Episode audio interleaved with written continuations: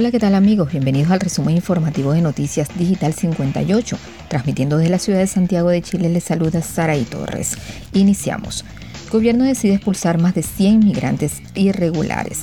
Este martes, el ministro del Interior, Rodrigo Delgado, confirmó desde Colchane que más de 100 extranjeros que entraron al país por pasos ilegales serán expulsados. En su visita a la región de Tarapacá, el secretario de Estado aseguró además que estas personas serán trasladadas en un vuelo de la FACH. Mañana sale un vuelo desde Iquique con más de 100 personas que en su mayoría van a ser expulsadas por haber ingresado de manera ilegal por pasos no habilitados y están de manera irregular en el país, explicó Delgado. Además, envió un mensaje a quienes quieran cruzar hacia Chile a través de pasos ilegales. Decirle a esas personas que piensan venir a Chile y que quieran pasar por un paso irregular o quieran entrar de manera clandestina, esas personas no van a ser regularizadas, esas personas no van a tener un carnet de identidad, no van a tener un documento nacional. Asimismo, indicó que estamos definiendo la posibilidad de tener residencias sanitarias transitorias que van a estar a las afueras de los centros urbanos en donde las personas personas que pese a todo lo que estamos mencionando logren ingresar a Chile tengan que hacer sus cuarentenas y de ahí se van a ejecutar los procesos de expulsión correspondientes. Cabe señalar que una verdadera crisis migratoria se vive en el norte del país tras la masiva llegada de extranjeros a través de pasos no habilitados principalmente en Colchane. Según la información última eh, entregada durante este año han ingresado cerca de 4.000 extranjeros, lo que obligó a reforzar la frontera con personal de carabineros y de las Fuerzas Armadas. De acuerdo a lo informado por la gobernación del Tamarugal, anunció que 40 migrantes llegaron a Iquique este lunes provenientes de la comuna de Colchane. Además, se indicó que se trasladaron 1.009 909 personas durante la última jornada hacia residencias sanitarias. Asimismo informaron que aún quedan 400 personas del total de 2.000 que llegaron la semana pasada. Seguimos con más noticias. Roban al menos 40 vacunas Sinovac del CESFAN de Curicó.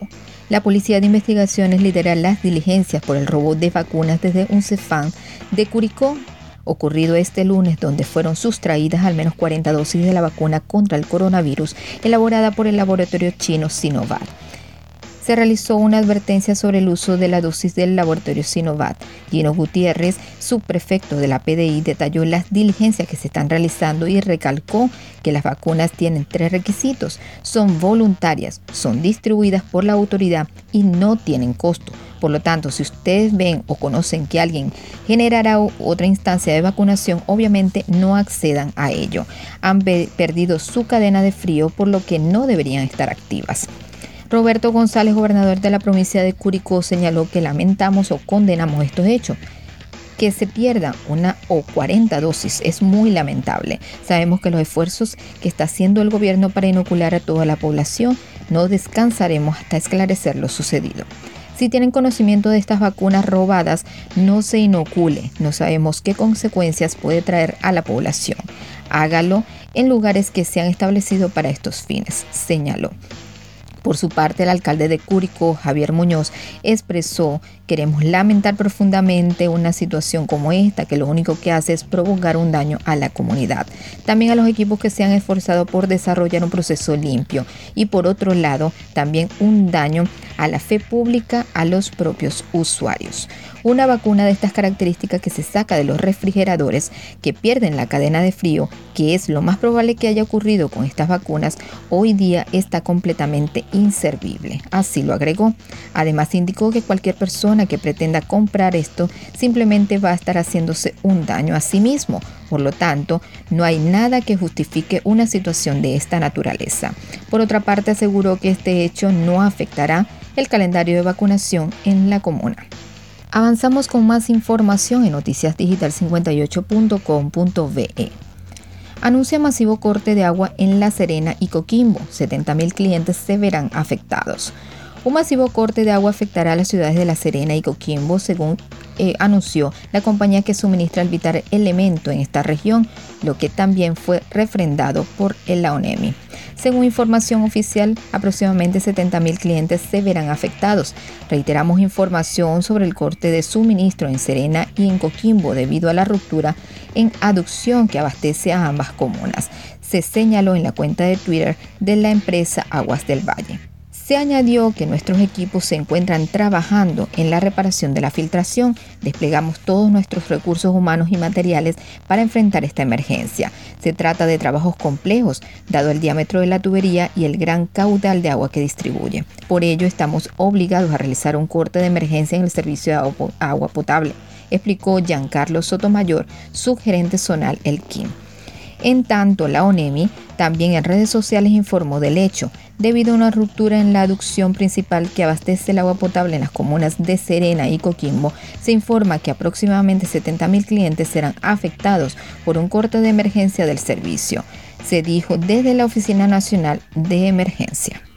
Ya para finalizar, incidente tras desalojo de 45 familias de una toma en Maipú.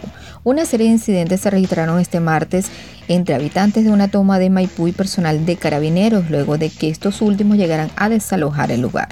Se trata de 45 familias que se encontraban viviendo en terrenos que serán utilizados para la construcción del futuro parque El Pajonal en el límite entre la comuna de Maipú y Cerrillos.